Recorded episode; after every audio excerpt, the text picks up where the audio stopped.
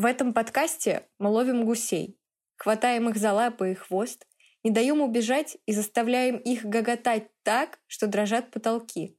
А гуси наши не простые пернатые, а самые настоящие ценные мысли, которые мы бережно сохраняем и доносим до вас, дорогие слушатели. В этом подкасте политолог и творческий человек Ангелина Картунова беседует с актерами, блогерами и юмористами как о заковыристых философских вещах, так и о хорошо знакомых каждому житейских вопросах.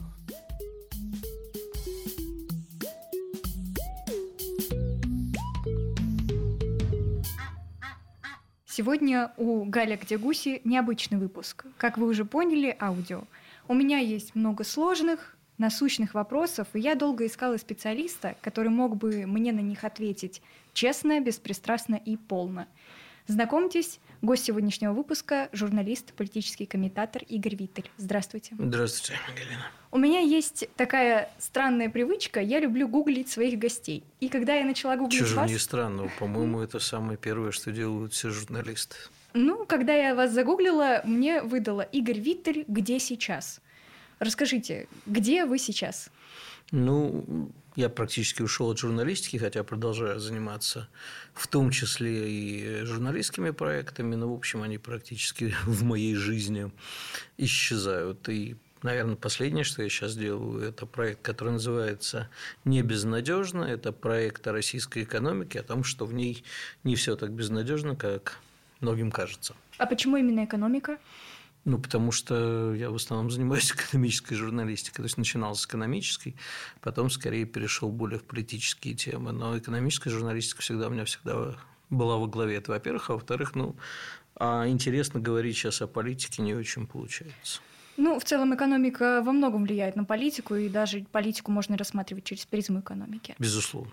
Да, для меня было удивительно, что я узнала, что вы были продюсером в 80-х. Да, я делал, ну это как бы продюсером я был не только поэтому, я вообще вырос э, в семье, где мой папа был не только великим, действительно известным на всем мир жонглером, но он же еще был и продюсером. Тогда это по-другому называлось, администратором.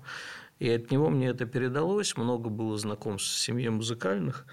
И после окончания школы я очень близко познакомился с будущими рок-звездами и многих из них продюсировал. Так получилось, а тут еще у меня появилась такая площадка, такие возможности. И, безусловно, я был далек как от журналистики, так и от авиации. Когда говорят Игорь Виттель, многие, кто знаком с вашим творчеством, сразу вспоминают э, работу на РБК. Однако, Безусловно, это так. Однако, почему вы ушли? Когда я с вами последний раз разговаривала, э, вы говорили, нет, нет, нет, я уже там давно не работаю. Однако Конечно. причины, причины ухода вот с такой, наверное, популярной работы. Ну, вы знаете, РБК тот, который мы создавали своими руками. Я тут могу сказать, что я все-таки приложил руку к созданию РБК к имиджу РБК с самого первого дня, еще до того, как РБК выходил в эфир. Это были одни люди, люди, которые придумали РБК. В кризис восьмого года получилось, что основатели самого РБК и РБК ТВ к сожалению, э, из-за всяких материальных проблем потеряли контроль над РБК. Пришла команда Михаила Дмитриевича Прохорова, к которой я отношусь к телевизионной ее части с большим уважением, но все-таки это было не про деловое телевидение совсем. Пришел Александр Михайлович Любимов со своей командой, и мы очень резко, наверное, общались первое время, потому что, в общем, несколько альфа-самцов на одной площадке, и люди, которые занимались экономическим телевидением, странно удивились, когда пришли люди, которые занимались общественно-политическим телевидением в 80-е. В общем, это было несколько не схоже. Но, однако, несмотря на все противоречия, я всегда повторял, что там, можете их не любить сколько угодно, те, кто придут после них, будут намного хуже. Так и получилось. Поэтому, если в 2014 году я первый раз покинул РБК из-за разногласия с командой Александра Михайловича из-за своего, конечно, абсолютно идиотского, взрывного, дурного характера. Э, мы устроили взаимную истерику, я ушел. Потом мы, я вернулся, но уже немножко в другом формате. Ну а через два года я пошел на выборы в Госдуму и туда уже не вернулся, потому что за это время те мои знакомые, друзья, которые оставались у власти в РБК, тоже ушли оттуда, а с новой командой мне делать было нечего. До 24 февраля 2022 года вы вели передачу, которая называлась «Витель. Реальность». Однако же потом... На «Эхе Москвы». Да, на «Эхе Москвы». Но потом «Эхо Москвы» попал под вето. И в связи с этим вопрос, какое вообще будущее у российской журналистики?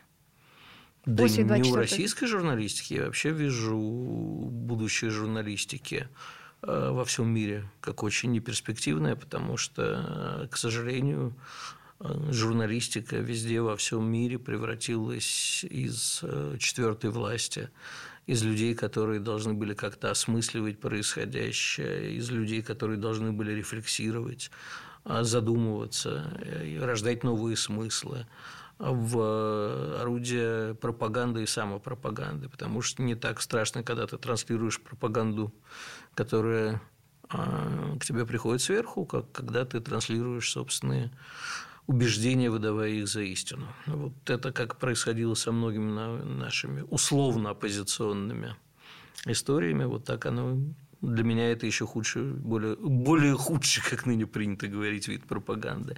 Это то же самое происходит на Западе. И, в общем-то, мы видели, как э, блогеры перехватывали очень многие повесточку у журналистов. В общем, и сами-то блогеры объективными их никак не назовешь, но от них это особо никто и не требовал. Это всегда было как бы движение снизу. А вот с журналистикой, я думаю, за редчайшим исключением в России покончено. Государство же должно поддерживать общественных контент-мейкеров, потому что культура – это своеобразная мягкая сила, которая тоже влияет на управление обществом. Но у нас э, в нашей стране существует достаточно жесткое разделение творческой элиты на провластную и на оппозиционную, особенно после... Да нет у нас никакой оппозиционной, забудьте вы это слово, ну, come on. Если человек... Э, ну хорошо, назовем их несогласными. Хорошо, несогласными можно. Называть это оппозиция, она, понимаете, чем хороша? Она должна быть реальная оппозиция, она должна быть осмысленной, она должна быть со своей повесткой. Все, что э, транслируют оппозиционные политики, как вы называете их, деятели культуры, если их можно так назвать, и творцы, называйте их как хотите, хотя я предпочитаю обходиться без лишних слов. Все эти годы они транслируют один и тот же э, лозунг «Долой власть». Никакой позитивной повестки, осмысленной. Вот мы сейчас свалим власть, и все будет хорошо. Нельзя же так жить. Да, нельзя. А как можно? А вот мы сейчас вот придем, мы вам покажем, как жить. Этих людей никогда не было ни позитивной повестки, ни какой-то осмысленной повестки. За исключением, может быть, там действительно какие-то э, вещи рожал Навальный, более-менее осмысленные, он хотя бы понимал в налоговых, да? хотя я терпеть его не могу, но я предпочитаю не говорить плохо о тех, который сидит в тюрьме. Все-таки милосердие в русской традиции, человек, сидящего в тюрьме, плохо говорить нельзя. Выйдет, тогда поговорим. А поэтому я не считаю, что у нас есть какая-то оппозиция. И, в общем-то, провластная история – это не совсем про власть. Это про свои интересы. Это про сохранение своего места и сохранение ну, теплого местечка, если так можно сказать. Ну, возможно. И в данном случае то, что мы видим сейчас, какую-то государственную поддержку тех людей, которые случайно оказались или не случайно попутчиками – тут ведь э, дело даже не в пропаганде, а в том, что очень многие из тех, кто сейчас оказался в э, фаворе, это люди, которые действительно, у них э, очень многих болит сердце за Донбасс, которые все эти 8 лет переживали, которые всегда по разным причинам поддерживали. Некоторые из корыстных, а некоторые, я знаю, своих друзей, там, великая поэтесса Аня Долгорева, которая 8 лет писала, вот, кровоточила так душой, и тут вот выяснилось, что ее стали приглашать на центральные каналы. Не пропаганда, это вот э, совпадение ситуативных интересов. Но мы говорим о каких-то частных случаях, но э, а, все равно же можно разделить на людей, которые высказались против, но согласна, может быть, они не предлагают какие-то там э, конструктивные планы по преобразованию России, да, возможно, но они же и не политики, они же не эксперты, они просто высказывают какую-то свою такую эмоциональную, возможно, Прису, присущую ей, э, присущую творческой сфере позицию. Понимаете, э, вот с этой эмоциональной составляющей достаточно э, тяжело, потому что люди действительно искренне считают, ну, что так нельзя. Ну да. Да, в общем, с ними трудно не согласиться в какие-то моменты. Но когда а, им задаешь первый вопрос, окей, так нельзя, это плохо, да, возможно, не будем с этим спорить, но где же вы-то были 8 лет, они начинают кричать, как вы надоели со своими 8 годами. А, э, у них очень выборочная эмпатия Они вот сочувствуют одним и абсолютно не способны сочувствовать другим. Поэтому, когда начинается крик и эмоции, очень хорошо подойти и человеку задать, глядя в глаза, какой-нибудь спокойный вопрос. Он, конечно, и дальше потом переключится на еще более высокий регистр истерики, но тем не менее, да. Но если мы говорим о выборочной э, эмпатии и о других моментах, вообще уместно ли в таком случае связывать сферу культуры со сферой политики? То есть политика... Что значит уместно? А, то есть талант вообще, как, э, допустим, ну, талант певца, актера и так далее. Уместно ли его вмешивать в политические Со действия? стороны кого? Ему самому уместно ли? Нет, наверное, со стороны власти, потому что все-таки известны ситуации, когда тем же самым актерам э, Власти Певцам. нужно показывать поддержку. ну, приходит, да, сообщение с предложением определенной денежной суммы, что необходимо, допустим, записать, а, записать видеоролик в поддержку каких-то политических акций. Но если это не противоречит его убеждениям, то что в этом плохого? Вы не понимаете, на самом деле, вот почему-то всегда считается, что люди, поддерживающие власть, они власти продались. Я же об этом и говорю, что далеко не все. У большинства это искренняя поддержка, либо поддержка власти, либо не любовь к тому, что мы с вами сегодня договорились не называть оппозицией. А кто-то цинично продается против своих убеждений. Таких меньшинство, большинство этих людей таки да за. Мгм. Ну, то есть фактически вы считаете, что если мы видим какую-то позицию, то достаточно большая вероятность, что она искренняя. А это очень удобно, между прочим, когда ваша действительно искренняя позиция поддерживается внушительной суммой денег. В конце концов, э, многие журналисты, э, телеведущие, радиоведущие, музыканты, певцы остались без дохода сначала из-за ковида. Да, а потом из-за начала Да, спецоперации. Поэтому ну, дают тебе деньги, бери чего что. Ну, я в данном случае абсолютно циничен. Если это не совпадает, а, то есть если это совпадает с твоими убеждениями до определенной хотя бы степени, так бери и работай по-честному. А вот если уже начинается, что ты Не согласен, и тебя Тут, начинают понимаете, давить. вот давайте без этих черно-белых историй. Лично со мной было э, несколько вещей, потому что я-то поддерживаю я отчасти на стороне государства, в значительной части, но предложения, которые поступали, это была уже такая торговля. Знаете, уж простите за грубость, я в свое время, много лет назад, объяснил одному федеральному каналу, я их очень долго просил меня не звать. Вот они настаивали, потом э, позвали, я говорю, что, слушайте, давайте я вам объясню, почему. Они говорят, ну вы же там на этот канал ходите, на этот хожу, а почему к нам? Я говорю, потому что я иногда торгую совестью, но никогда не торгую задницей. Вот понимаете, сейчас, простите за грубость, но это именно так и называется. Вот те те предложения, которые поступают сейчас, они скорее относятся ко второй категории. Если бы они относились к первой, когда ты, в общем-то, во многом согласен, и да, определенные разногласия не заставляют тебя уж настолько, чтобы ты не мог сам с собой жить, а еще и деньги за это дают, но я считаю, это нормально. Главное, чтобы, если ты высказался, высказался против, а, тебя не начали давить, каким бы, на тебя не начали давить, каким бы ты ни был, допустим, талантливым. То есть, условно говоря, политическая позиция становится выше, чем талант. То есть, А тут дело не в политической позиции, не в таланте. Если ты против, ты должен быть готов к тому, что ты смело высказываешь свое мнение и попадаешь под репрессивный гнет или под гнет общественного, общественной отмены, назовите это так, cancel culture, да, или под что-нибудь еще. Если ты революционер, но ты тогда должен понимать, что ты делаешь революцию словом ли, либо другими способами. Какой же ты революционер, если ты говоришь нет, а потом говоришь, ой, не надо меня это самое, какие же вы злые и нехорошие. Ну, ты же знаешь, что они злые и нехорошие. Ты же идешь против них, все, чувак, ты попал. И поэтому в данном случае э, я вот долго думал, зачем Алексей Анатольевич вернулся в страну. да, вот тоже вопрос. Либо ему что-то пообещали, в чем я был уверен, что этого не произойдет. Либо тогда надо сказать, что, в общем, с его стороны был это мужественный поступок. А вот эти все остальные люди, которые, простите, опять-таки, за выражение, сдреснули за границу или сидят здесь уже совсем под камнем, и все ноют, как все плохо и плохо. Ну, ребят, вы подождите, если ну, плохо, боритесь. Но они же все хотят, чтобы это было в рамках правового якобы поля, чтобы их там да- да- с выборами и так далее. А никто не хочет. Но если вы поняли, что вас не пускают, и вы хотите менять власть, это ваше, наверное, э, незаконное право, возможно, но тем не менее ваше убеждение, а за свое убеждение надо бороться. А вот ваша позиция – иммигрировать из страны или по возможности нужно остаться? Допустим, мы не берем каких-нибудь айтишников, а берем людей... Что, с- что значит нужно? Опять-таки, каждый решает за себя. Я, вы знаете, в своей С жизни... точки зрения полезности обществу. Вот, допустим, да нет если... Никакой, послушайте, ну нет никакой полезности обществу. Каждый решает для себя, для своей семьи и для самого себя. Иногда для семьи решает одно, а для себя другое. Что значит полезность обществу?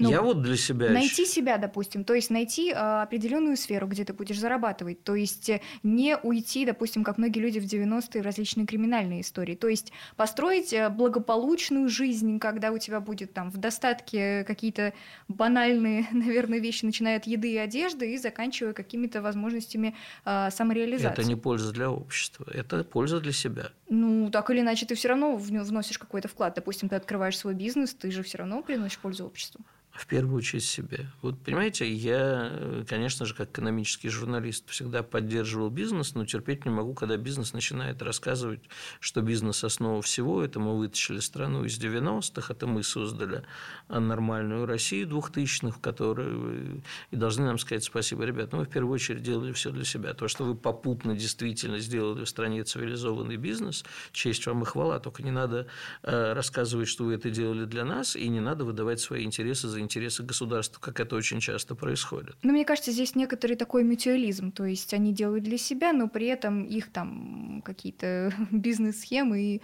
наверное, даже продукция, которую они производят, она полезна для общества. Мы не берем какие-то, а, ну, допустим, какую-нибудь продуктовую сферу, какие-нибудь такие базовые. А если они такие зайчики, умницы и все делают для себя, скажите, расскажите мне, пожалуйста, как страна оказалась ну, в среднем 80% зависимости от импорта к 24 февраля, когда все начали нам перекрывать пути все и вводить санкции, неожиданно, ну, не неожиданно, я-то об этом 20 с лишним лет кричал, и очень многие люди тоже. Ну, как бы все считали, что, ну, хорошо, не строим свое, купим где-то.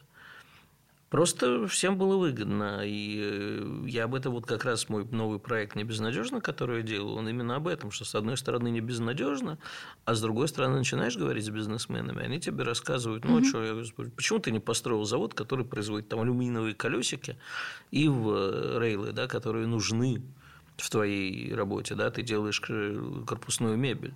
Ну, нам было выгодно ее покупать в этой стране, там было дешевле и хорошо. А ты никогда не думал, что эта страна тебе может перестать продавать?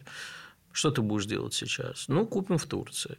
А почему не, не построить завод? Ну, это же нужно деньги, инвестировать, э, это будет менее выгодно по деньгам, э, у нас в стране нет длинных дешевых денег, ну и так далее. Я, естественно, его понимаю. Но тогда государство должно сказать, окей, ребята, у нас в стране нет длинных дешевых денег. Давайте мы будем вам предоставляет такую возможность компенсировать часть затрат, снижать процентные ставки, компенсировать процентную ставку, так, чтобы бизнес мог действительно заработать. Тогда а нельзя этом... ли это связать с тем, что есть просто различные интересы у бизнеса и у государства, они постоянно конкурируют друг с другом? Когда конкурируют, когда совпадают, когда абсолютно противоречат. Ну, это... Но есть же еще вот эти истории с циркуляцией, что многие, допустим, там а, крупные политики, да тот же самый, ну, будем говорить, допустим, Мишустин, он долгое время был в бизнесе, потом перешел во власть, потом, когда когда а, он, возможно, в кавычках перестал быть полезен во власти, он вернулся в бизнес, и вот эти циклы у него были, как, впрочем, и у многих. Ну, тут еще проблема в том, что внутри бизнеса, внутри одной и той же отрасли, нету единого, единой позиции по очень многим вещам. Есть свои узкие интересы, которые каждый лоббирует в силу своих да, возможностей. Лоббизм. Поэтому мы по-прежнему, вот сейчас, когда мне казалось, что с началом специальной военной операции нужно было как-то перестать грызться, и, в общем, сверху должны были принять какие-то стратегические решения. Они отчасти приняты, вот как они воплощаются в жизнь, это абсолютно другой вопрос. Если возвращаться все-таки к вопросу иммиграции, а, то наши люди, которые иммигрировали за границу, они там нужны? Мы не берем айтишников, а вот обычных людей. Ну, я как человек, который много раз уезжал пожить за границу, могу сказать, что никому-то кроме себя не нужен, и это абсолютно нормально. За исключением людей, которые там действительно есть специальные визы во многих странах для людей выдающихся, но в целом это каждый человек приезжает строить свою жизнь. Тебе эта страна ничем не обязана, а зачастую э, страна, которая ничем тебе не обязана, и так тебе очень много дает. Те же Соединенные Штаты законным иммигрантам э, дают такие привилегии, что, в общем, жители э, коренные иногда только поглядывают на это и тихо матерятся. Но существует же такая позиция, особенно вот среди людей, которые, наверное, ну, если мы говорим о среднем классе, да, который достаточно разрозненный, ну, где-то низшая прослойка среднего класса, люди, у которых не совсем хватает денег для того, чтобы сейчас быстро, оперативно переехать и решить все вопросы за границей жильем, допустим, и так далее, у которых, допустим, нет родственников для того, чтобы сделать это мобильно, они говорят, что ну а кому мы там нужны? Мы никогда не станем полноценными гражданами. Мы там ну, всегда будем на вторых ролях. А здесь вот нужно просто немножко перетерпеть, сколько там, 10 лет, да, вот эти. И потом мы, значит, если мы останемся здесь, у нас будет шанс и занять хорошую должность, и вот показать, что даже в такой тяжелый момент мы были лояльны. Вот, в общем, вот эти все разговоры. Ну, смотрите, я бы вообще не брал иммиграцию как некую единую субстанцию.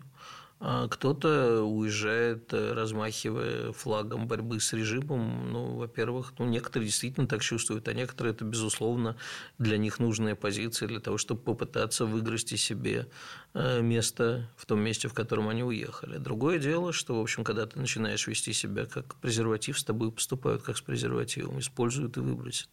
Это, в общем, можно было легко там, вашему поколению, там, поколению, наверное, еще предыдущему, легко было узнать, почитав про старые иммигрантские склоки 60-х, 70-х, 80-х годов. Все же прекрасно описано в воспоминаниях о Мюнхенском радио «Свобода», о Довлатова и так далее. Все же прекрасно понимают, что на самом деле э, вот это вот Э, творческая иммигрантская тусовка – это, конечно, куча единомышленников, которые стремятся перегрызть друг другу горло и выслужиться. Те, кто уезжают по бытовым причинам, ну, они правильно абсолютно говорят, мы там никому не нужны. Если ты едешь, все, оставь все мысли о том, что, знаете, был в свое время в русской эмиграции в Америке очень популярный анекдот, когда встречаются две баллонки на Брайтоне, одна другой говорит, а вот в Союзе я была с Бернаром. Вот это вот воспоминание о том, как что в Союзе ты был с Бернаром, оставь надежду всяк сюда входящий, начинай заново. Начинай и, заново, да. И вообще, конечно, очень, э, я как человек человек, наблюдавший неоднократно все эти мигрантские истории изнутри, очень интересно наблюдать, допустим, как уезжают в Израиль муж еврей и русская жена – и э, он начинает страдать, а она начинает э, ухаживать за стариками, мыть подъезды, идет на самую грязную работу, цепляется за Израиль, любит Израиль, начинает в Израиле потихоньку подниматься. А он зачастую либо там вздыхает от тоски, либо возвращается в Россию опять и говорит, какая проклятая страна.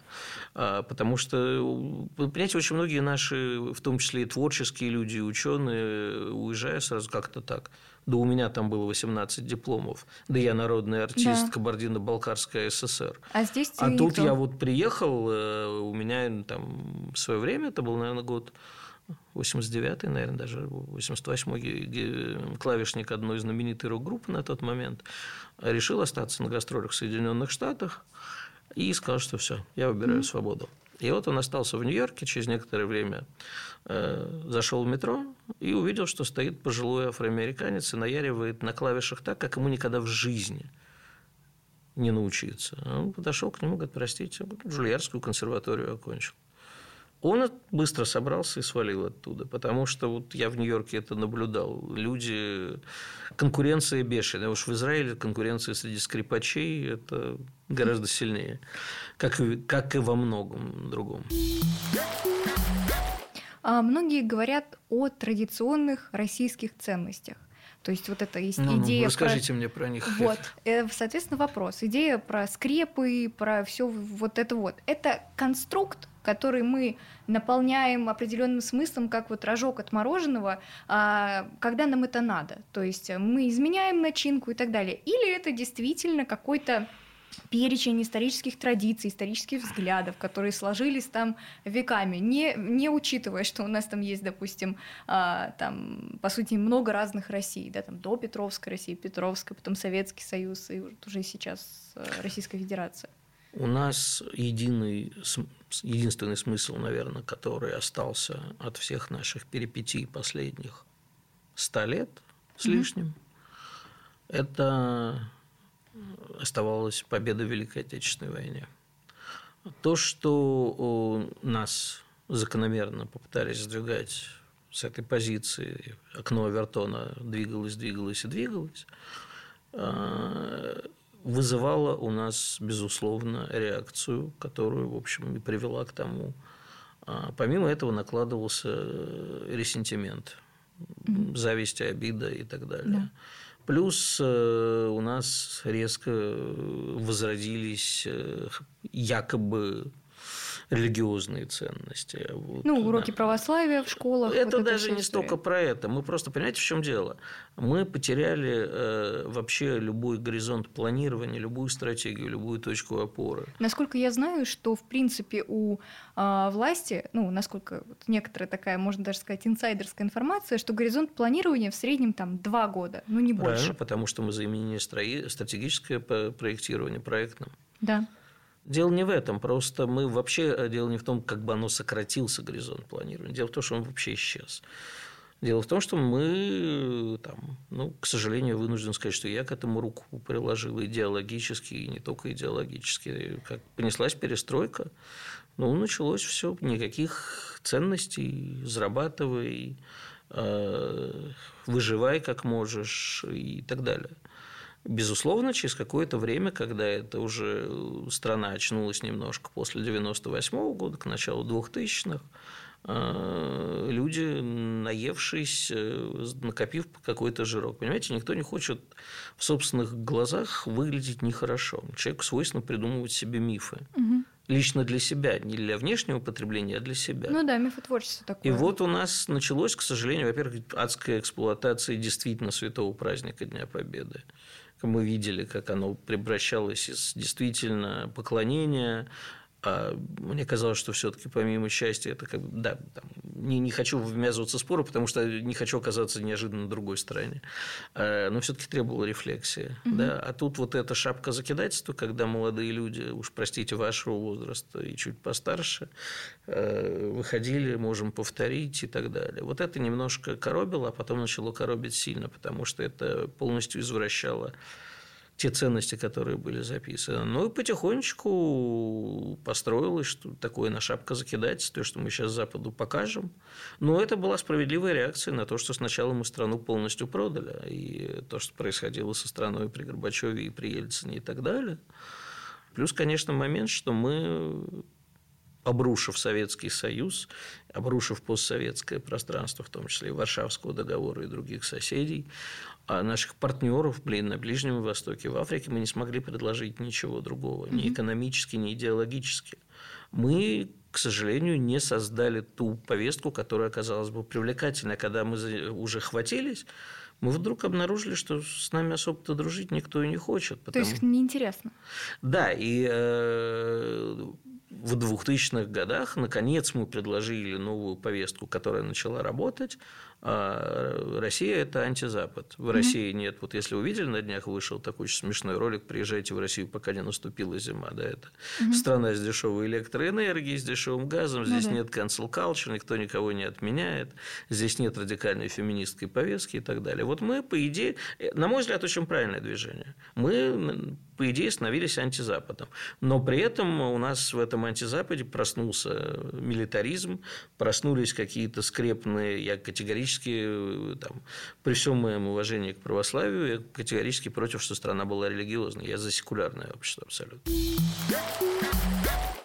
Если же говорить про построение повестки, особенно про построение повестки в общении с молодежью, как грамотно воспитать вот эту любовь к родине, как бы это высоко не звучало, да, но по крайней мере я уважение против, к своей Я против воспитания.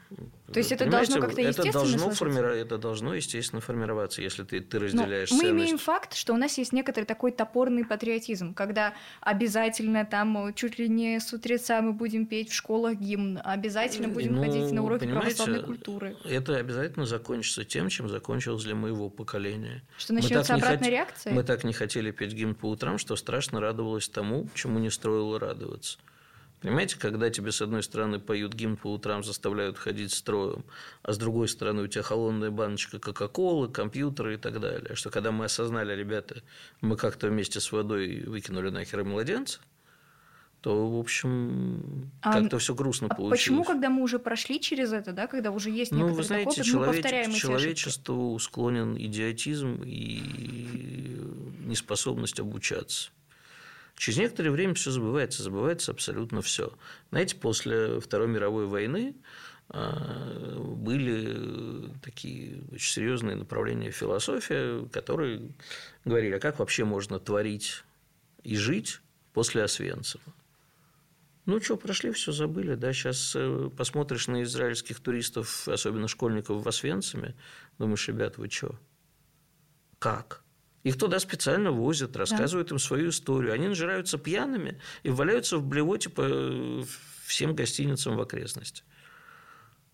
Ну, вот это вот так. Человечеству не свойственно обучаться.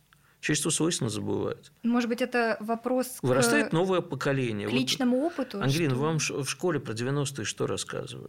Мы у нас, мы, кстати говоря, к вопросу о 90-х, очень кратко на уроке истории. Правильно. Вот я с удивлением, когда начал своим студентам что-то упомянул про 90-е, чувствую, обычно они очень включаются, мы с ними много спорим, разговариваем. И вот э, упоминаю, они что-то нет. Я говорю, ребята, а вам сколько вообще объем про 90-е, что рассказывали? Полторы Почему? страницы в учебнике. Я говорю, хорошо, а родители?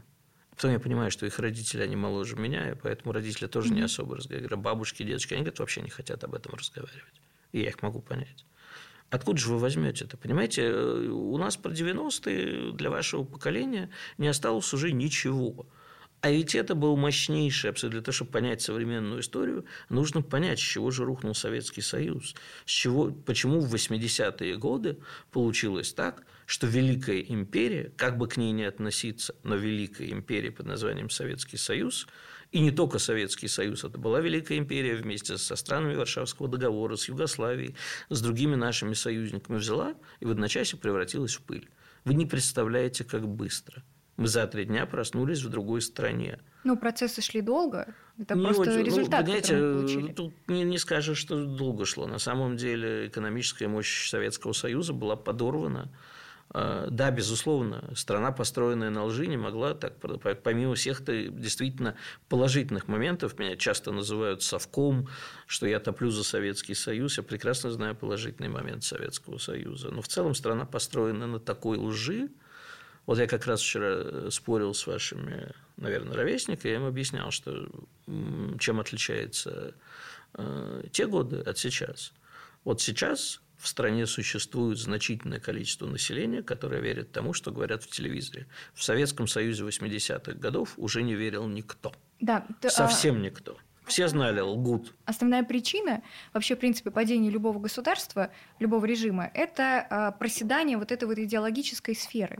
Однако Получается, что сейчас у нас тоже вот в этом вот э, в этой области у нас идет проседание, поэтому мы судорожно пытаемся, насколько я это вижу, пытаемся построить э, вот эту всю историю со скрепами, построить э, патриотизм в школах, посещение там уроков православной культуры и так далее. Однако же это лишь еще больше усугубляет ситуацию. Среди молодежи, а вот среди старших людей, переживших 90-е, да, конечно же, люди, пережившие 90-е, глядя на сейчас, ну вот, скажем так, до, до, до начала последних событий, они понимают, что да, более стабильное общество, более сытое общество. Можно как угодно относиться, но тогда было намного хуже. Ну, понятно, но так и или люди иначе... этого больше не хотят, люди больше не да, хотят все время революции. смотреть назад. Люди все-таки так или иначе 20 лет с лишним стабильности, из них 8 примерно лет это прямо были тучные годы. Угу. На которых многие поднялись. Да. И сейчас ну, люди стали более циничны, в конце концов. Я вот недавно проходила практику в экспертном институте социальных исследований при администрации президента. И у меня была работа, я брала интервью у представителей самых крупных э, фармацевтических компаний в России.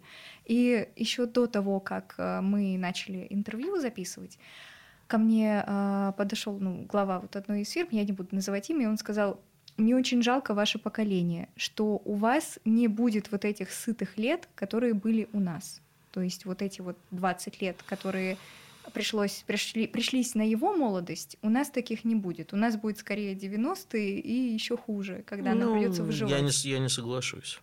То есть э, сейчас не будет вот этого я отката не, я, в 90-е. Я, знаете, я вообще считаю, что после 24 3 февраля этого года я потерял э, всякое право на пророчество, потому что если до этого я давал очень зачастую точно экономические и политические прогнозы, то 23 февраля я сказал, что, конечно, ничего не будет. После этого я считаю, что я утерял правых. Ну, в общем, вместе со мной утеряли 99% аналитиков. Как не смешно, вот те безумцы, которые каркали все время, вот эти вот э, яморочные, яморочные скоморохи э, на потеху, вот эти все оппозиционные безумные лидеры, они оказались правы. А мы нет. Угу. Об этом Шульман тоже говорила в своем интервью. И я не готов сейчас давать прогнозы, но мне кажется, что мы все-таки удержимся от э, скатывания в 90-е в плохом смысле. А потом, вы знаете... А что нас удерживает от этого? То, что мы смогли знаете, нажить я за вот 20 лет? благодаря дебатлу, на котором мы с вами познакомились, угу.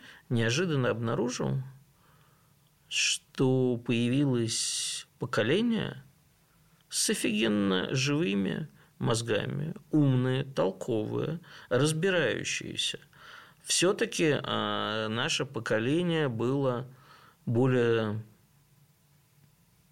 идеологически заточено под неприятие существующего мира. И мы страшно хотели свободы. Рефлексии было мало, у нас не было Вы оснований. больше боролись, наверное. У нас не было таких инструментов. У нас, угу. ну, то есть, были, конечно, да, безусловно, там 60-е годы подняли на поверхность революционных философов, которых мы к тому моменту, те, кто хотел бороться с режимом, читали, э, пытались осознаваться. У вас больше инструментарий, вы уже знаете о жизни больше. Понимаете, это вы учитесь э, на, на нашем поколении, которое вот на своем горбу училось всему этому после перестройки, читала книги, строила бизнес, училась и у Запада, и у Востока каким-то вещам. И к этому моменту мы, в общем, ну, в данном случае, уж простите, с нашей разницей в возрасте, мы своих детей вырастили, постарались вырастить, или они сами выросли умными, образованными. Ну, может, у меня такое операция зрения, потому что я вот общаюсь с вами, там, еще с людьми на дебатле. В основном это люди, э, которым есть мне что рассказать, а не мне им. Да, потому что я вот общаюсь там с вами еще с несколькими людьми, и люди мне говорят какие-то вещи, над которыми я начинаю задумываться. А как же я об этом не подумал? Вот. Поэтому у меня есть надежда, что ваше поколение, оно может быть не очень приспособлено, как сейчас говорят, как же эти снежинки-то растают, когда они не умеют ничего делать руками. Ну да, возможно, что вы ничего не умеете делать руками, но мозги у вас неожиданно оказались. Для меня это открытие очень положительное.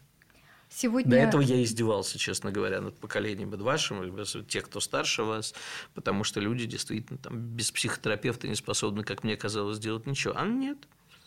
И причем самое странное... Психотерапевты нам помогают.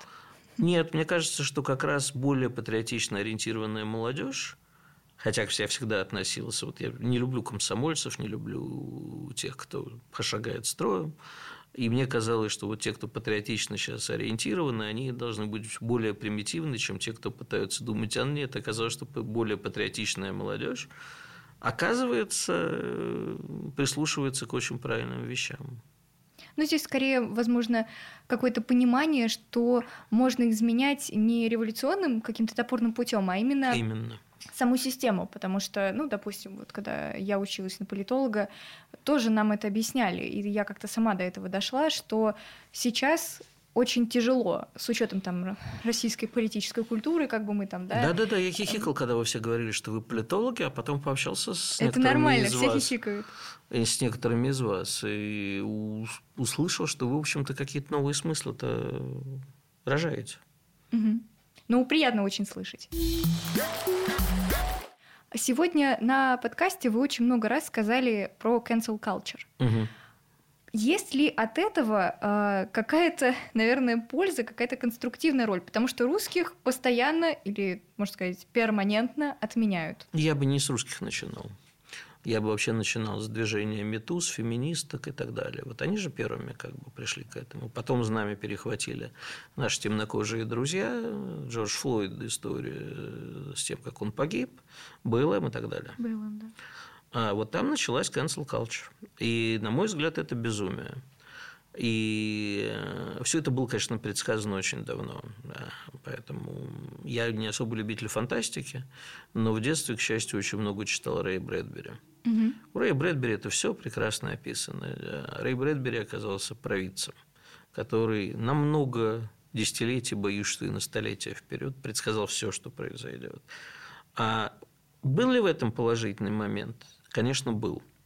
Как это превратилось в cancel culture? А, ну, так всегда получается. Маятник всегда кончается в обратную сторону. Но в данном случае, в общем, мне кажется, человечество должно было научиться тому, что маятник следует немножко остановить. У меня есть товарищ, очень смешной, у него мама еврейка, а папа эфиоп. Он эфиоп, он учился здесь, и, соответственно, mm-hmm. уехал потом в Эфиопию как член коммунистической партии, присел на 22 года – в Израиле очень много эфиопов, как еврейских эфиопов, да, это просто настоящий эфиоп. И мы с ним, когда начался БЛМ, он почему-то почувствовал себя темнокожим. И мы с ним, вот можете посмотреть у меня прямо на моем YouTube-канале, я, правда, убрал с глаз подальше, но можно найти, а, практически до драки дошло, когда он мне стал говорить, а что вы, вы качали маятник в пользу белых вот теперь терпите. Ответочка, да, как будто? Ответочка да? прилетела. Я говорю, тебе-то какая ответочка? Мы с тобой выросли в Москве. Он говорит, ну вот меня в школе обижали за то, что я темнокожий. Я говорю, слушай, ну come on, ну как бы не в этом все-таки дело. А, но тем не менее, да, и это же очень легко захватывается. Идея мести, идея тех, кто был унижен до того, а давайте мы отомстим тем, кто нас унижал. Угу. Но, знаете, лично со мной произошел случай, когда я, в общем, в школе был в не очень хороших отношениях со своими одноклассниками. И вот у меня был такой типичный були, который меня обижал, унижал. И я с одноклассниками после школы, кроме одного из них, э, не общался. Ну, там еще одноклассница у меня была любимая, но неважно. А вот с одним одноклассником общался, мы с ним открыли в 90-м году наш совместный бизнес первый. Так получилось, что три человека открывали все три Игоря Станиславовича. У нас очень смешно было. И вот э, спустя 30 лет после окончания школы я все-таки решил сходить на встречу одноклассников. И встретился, там сидит такой симпатичный, седой человек, очень интеллигентный. И мне как-то неудобно, я не узнал, кто это, но мы с ним вечер, наверное, выпили бутылки две – и я говорю, слушай, кто ж ты? Я мне как-то очень уже неудобно. Я говорю, ну я весь вечер с тобой пью и не знаю, как тебя зовут. Говорю, ты чего? Я вот такой-то. Я говорю, скотина. А это ваш обидчик, да? Это мой обидчик. И мы с ним э, вступили, я говорю, ты понимаешь, что ты мне там травмы, вот как, ну, сейчас как принято психотерапевтом плакаться, я все это на него излил. Ты понимаешь, что у меня это, помимо физических травм, что я мог, там, вы меня унижали и так далее. Ты говоришь, кто тебя унижал? Ты чего? Ну, дали пару раз там пинка. Ну, это так. Он говорит, догадайся вообще, говорит, за что мы с тобой так вот? Я говорю, ну, хорошо, за то, что со мной сидела за партой самая красивая девочка класса и отказывалась сидеть с кем-то другим. Ну, говорит, да, пару раз за это. А остальное? Я говорю, ну, за то, что самый маленький, самый вредный, не знаю, за то, что еврей. Ну, склонны искать евреям все пути э, обиды в антисемитизме. Он говорит, чувак, мы просто с девочками уже встречались, у нас с ними все было нормально, но ты, гад, им читал стихи, и они предпочитали проводить время с тобой. Я говорю, нельзя было 30 лет назад мне объяснить, что за это. Я бы 30 лет не думал, не гадал и не переживал вот то, что у меня. Вот то же самое со страной происходит, то же самое со всякими мету. Ребята, вы не сели, не пытались сесть, поговорить, выпить и понять, что происходило? Нет. Именно поэтому сейчас накал противостояния в обществе такой, что уже никто ни с кем не разговаривает. Кончились разговоры. Сейчас вот эта вот коса, где можно общественная отмена cancel culture, где можно э, поубивать друг друга, нету. Вот посмотрите, почитайте дискуссии в том же Фейсбуке, запрещенном ныне в России. А, ну, тем не менее, люди продолжают писать. Вконтакте я меньше провожу времени, не, не вижу. Но и вообще, вот общественные дискуссии, там нету серого, нету полутонов, нету попытки рефлексии. Это вот давай мы друг друга убьем, вы недостойны существовать. Все, на этом все стороны продолжают. Ну, в целом, мне кажется, если мы говорим про тот виток cancel culture, который затронул нас после 24 февраля, мне кажется, что это, во-первых, очень надолго, что вот это вообще, в принципе, русских везде отменяют, начиная от а, магазинов, что у нас нету магазинов, где мы можем покупать нормальные вещи, где мы раньше покупали. Плевать. Плевать. Почему? Ну ведь это же, представляете, вот у молодежи. Ангелина, в уголовном жаргоне существует такое выражение: вопли с обиженки пацанов не волнуют. Мы должны быть пацанами, а не обиженками. Плевать, что отменяют. Это их дело. Не хотят с нами торговать, им же хуже. Вы знаете, я как-то не готов... Ну, а, а как объяснить, допустим, вот молодежи, которая вот сейчас Ничего не надо собралась молодежи. поступать там на Запад или в другие вузы, и вот им Правильно, сейчас говорят потому что раз... молодежь должна учиться в хороших отечественных институтах. А них, слава богу, у нас есть высшие учебные заведения. Не так много, к сожалению. У меня вообще есть большие вопросы к нашему образованию. Но Да. я бы, глядя, допустим, и своими глазами, и проходя это все в некоторых западных странах, я бы не стал делать однозначный выбор в пользу, там, ну, понятно, легко кричать, вон у нас там, не знаю, какой-нибудь Саранский профучилище, а у них там Гарвард и Оксфорд. Да, есть такое, но наше МГУ, хоть и находится в рейтинге ниже, но я вижу, как ребята учат. Я бы все-таки... Есть вопросы. Вопросы есть. У нас, э, к сожалению, вообще ряд э, общественных наук не умеют преподавать. Да их, в общем-то, и на Западе не умеют преподавать. У нас история преподается как набор фактов, а не как взаимосвязанных э, Процессов механизмов, механизмов. развития. А можно ли сказать, что мир сейчас снова становится биполярным?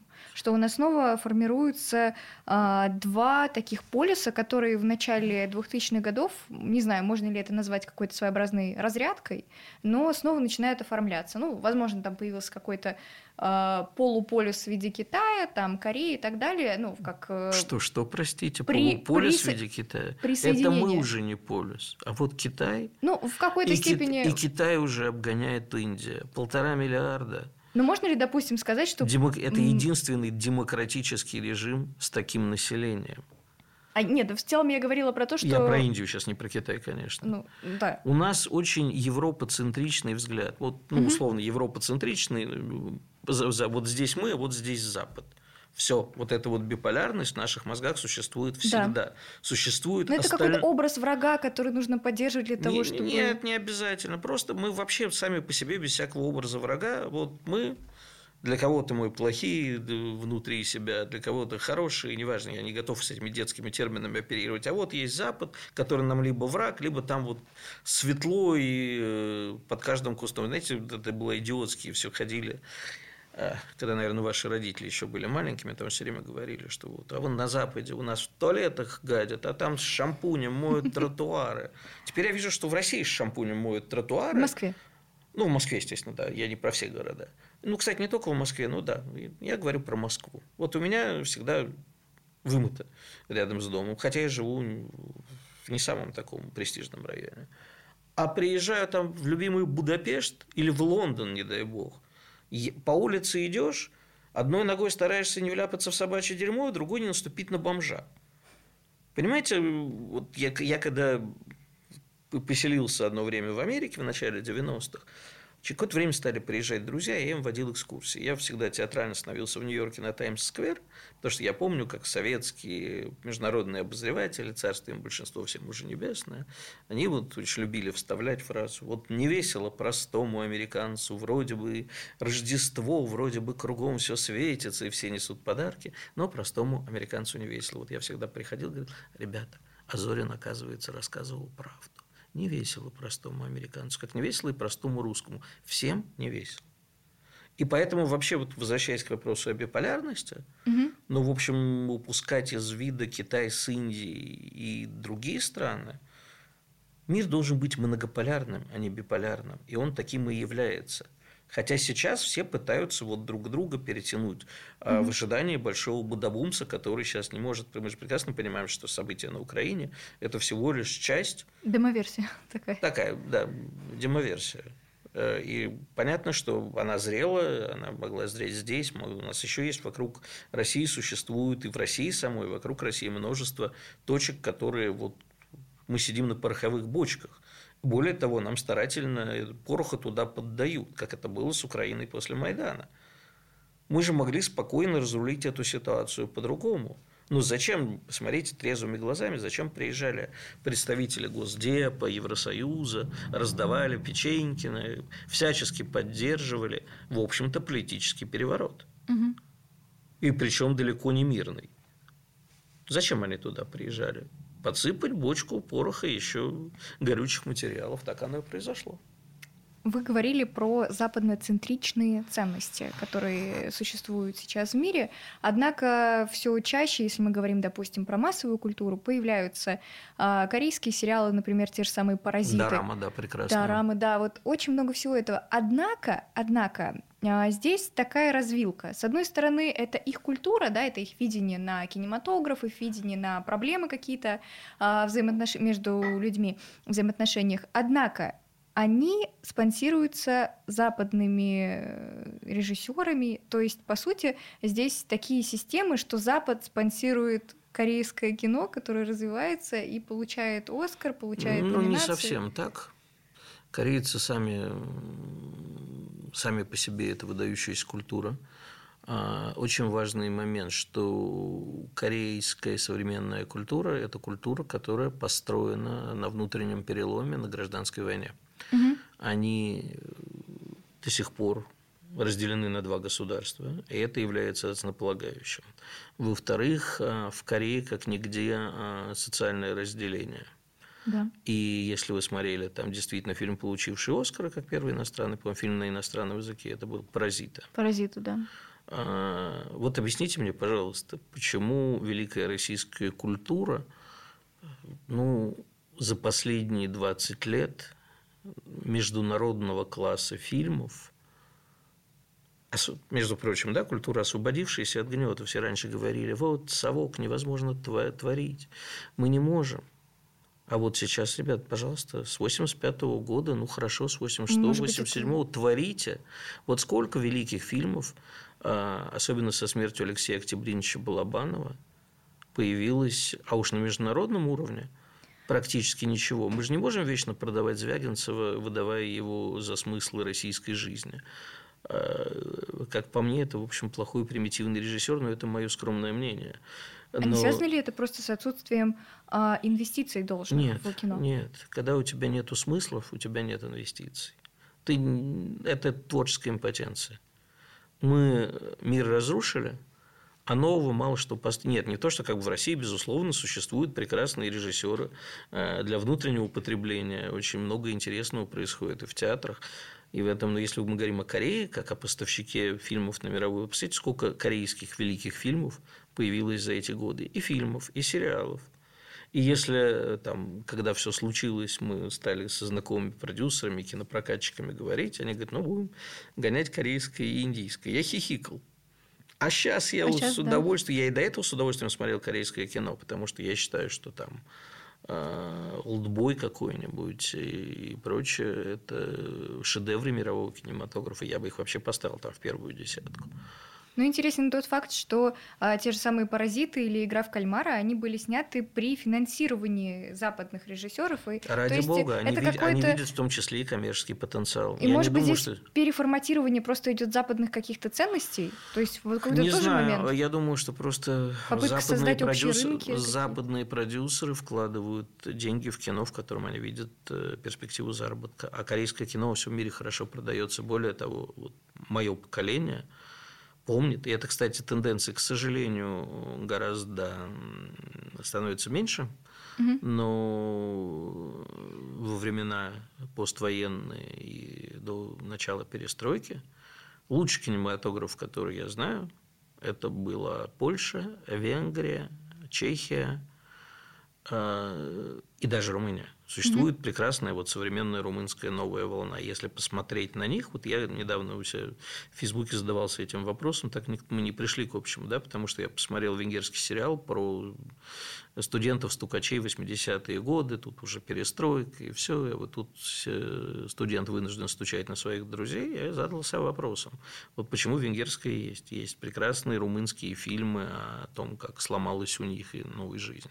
Есть величайшие польские фильмы, а, в том числе вызванные огромной общественной, нам такого не снилось, да, какой там Звягинцев. Потому что есть польские фильмы, которые выдали такой градус напряжения в обществе, что они друг друга чуть не поубивали. А, Есть фильмы бывшего соцлагеря, есть великие сербские фильмы. Вот я иногда занимаюсь, делаю кинопоказы балканского кино. Есть величайшие сербские фильмы.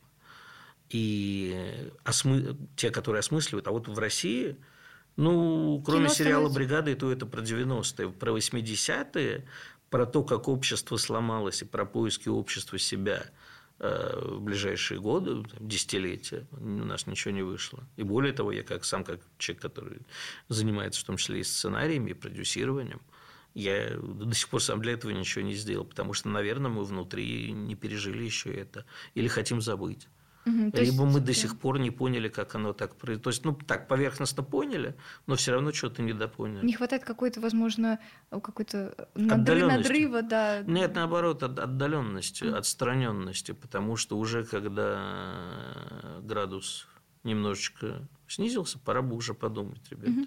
Вы знаете, как иногда поссоришься с бывшей, а спустя годы начинаешь с ней опять общаться, потому что вдруг выясняется, что... это Еще и всё- друзьями становитесь. Да. И, наверное, последний вопрос, немного философский. Как русскому человеку оставаться спокойным и счастливым в тех условиях, в которых мы Кто сейчас... сказал, все- что человек должен быть счастливым?